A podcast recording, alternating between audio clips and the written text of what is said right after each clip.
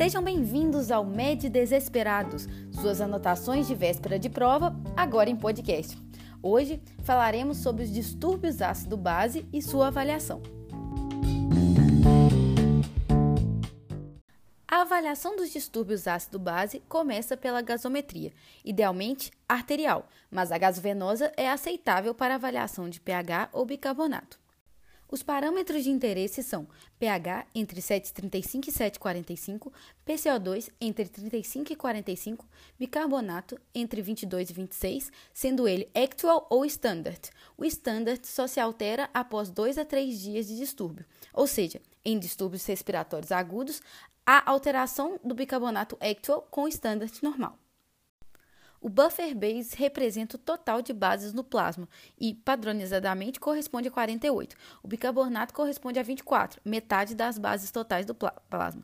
O buffer base permite o cálculo do base excess. O base excess tem valor de referência mais ou menos 3 e corresponde ao excesso de bases com relação ao padrão.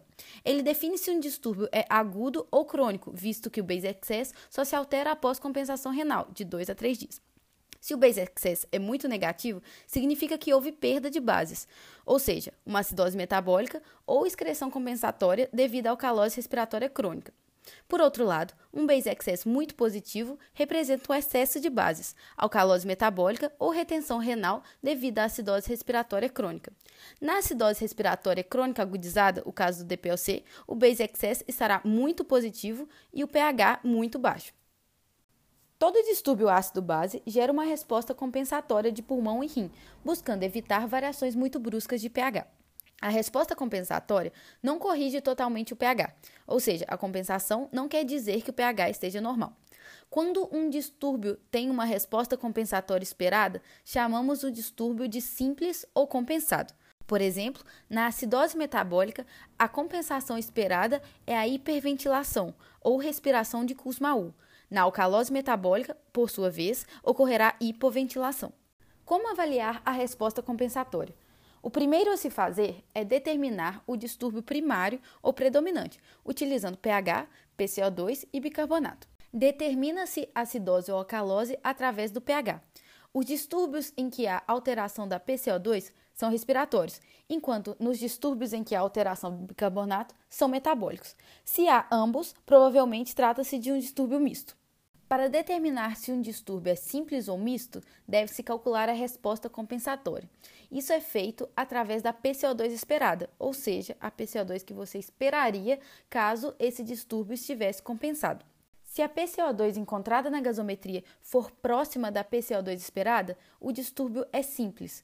Mas, se a PCO2 encontrada na gasometria for diferente da esperada, o distúrbio é misto. Quando a PCO2 da gasometria é maior que a esperada, temos uma acidose respiratória associada. E quando a PCO2 da gasometria é menor que a esperada, temos uma alcalose metabólica associada. Nas acidoses metabólicas, a PCO2 esperada é igual a 1,5 vezes bicarbonato mais 8.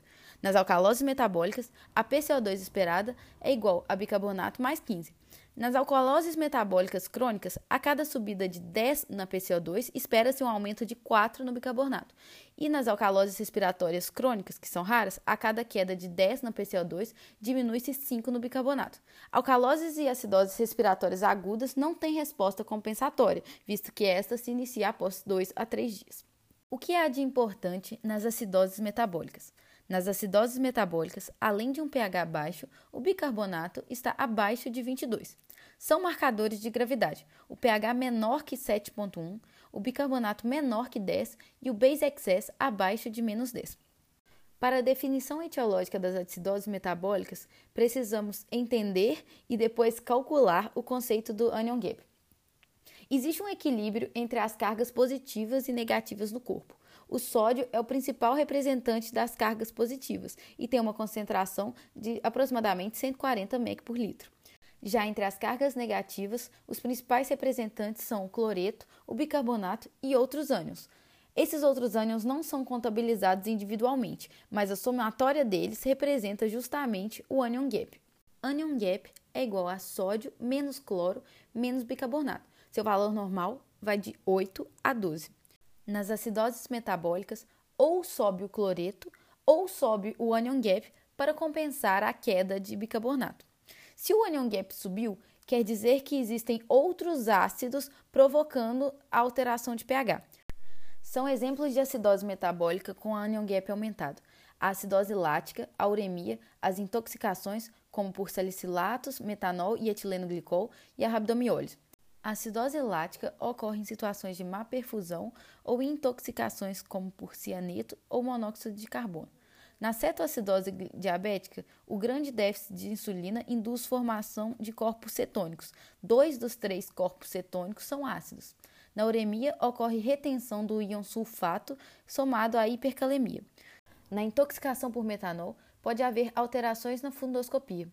Na intoxicação por etileno glicol, haverá um quadro de insuficiência renal aguda somado a alterações do sistema nervoso central, além de cristais de oxalato no exame de urina. As acidoses de anion gap normal são conhecidas como acidoses hiperclorêmicas, pois haverá aumento de cloreto para compensar a queda no bicarbonato. As principais causas são a diarreia e as acidoses tubulares renais. É possível fazer essa diferenciação através do cálculo do anion gap urinário.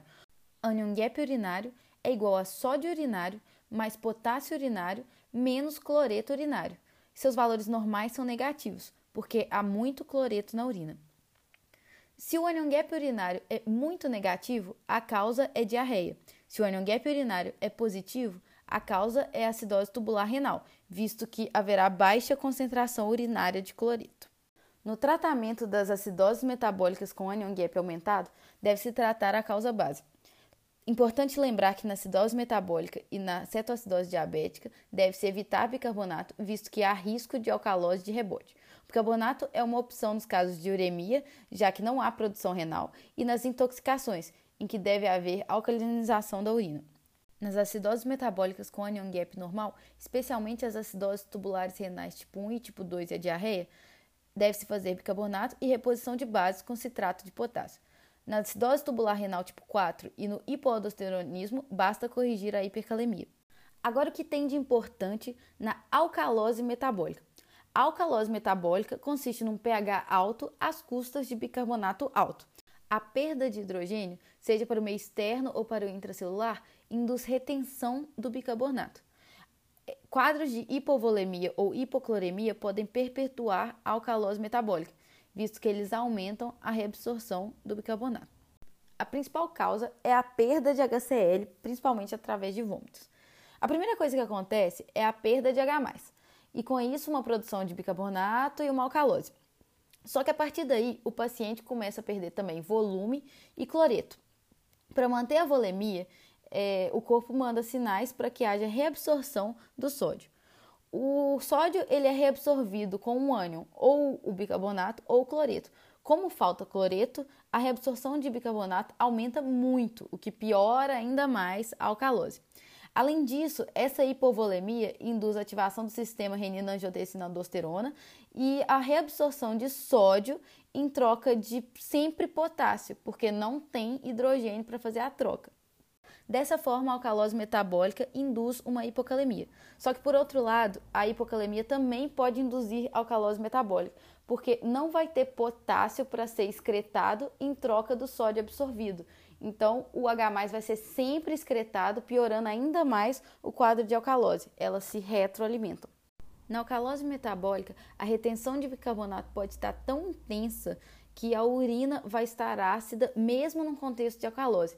Esse fenômeno é conhecido como acidúria paradoxal. A principal causa, de fato, são as perdas de HCl por vômito ou drenagem nasogástrica. Entre as outras causas estão ativação do sistema renina-angiotensina-aldosterona, como por exemplo através dos tiazídicos ou furosemida, em que há perda renal de cloreto, hiperaldosteronismo primário ou hipertensão renovascular, e nesses casos o cloreto pode estar normal ou um pouco diminuído, e no adenoma viloso de cólon, que é uma exceção, a excreção de potássio através do trato gastrointestinal baixo. É a única causa de perdas por trato gastrointestinal baixo que evolui para alcalose. O tratamento da alcalose metabólica vai depender se a condição cursa com hipovolemia e diminuição do cloreto ou não. Se ela cursa sim com hipovolemia e diminuição do cloreto, ela vai ter resposta à salina. Se ela não cursa, ela não vai ter resposta à salina. Os quadros que respondem à salina são os de hipovolemia, por exemplo, vômito, ou na alcalose pós-hipercapnia. Nesses casos, pode ser necessário também corrigir o potássio. Se houver algum tipo de intolerância a volume, como por exemplo na insuficiência cardíaca, pode ser usada a acetazolamida, que é um diurético que aumenta a excreção de bicarbonato. Já o tratamento dos quadros em que não há resposta salina, ou seja, não coexiste com hipovolemia ou hipocloremia, depende da etiologia.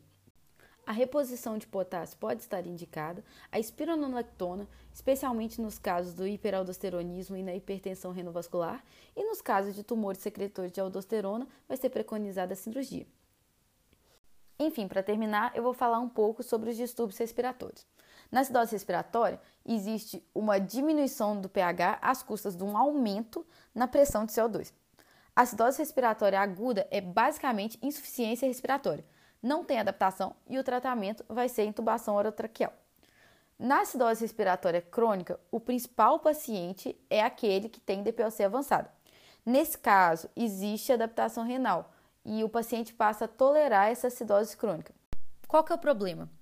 Um DPOcítico crônico que faz uma exacerbação pode ser vítima de um quadro de alcalose pós-hipercapnia. O que, que acontece? Ele faz uma hiperventilação e se apresenta em PA. O médico que vai corrigir, ao invés de buscar corrigir o pH, ele busca corrigir a PCO2. E aí, o que, que acontece? Ele já é um retentor crônico de CO2 e retém bicarbonato há muito tempo. Essa queda brusca da PCO2 induz um excesso relativo no bicarbonato. Então, ele vai acabar fazendo uma alcalose.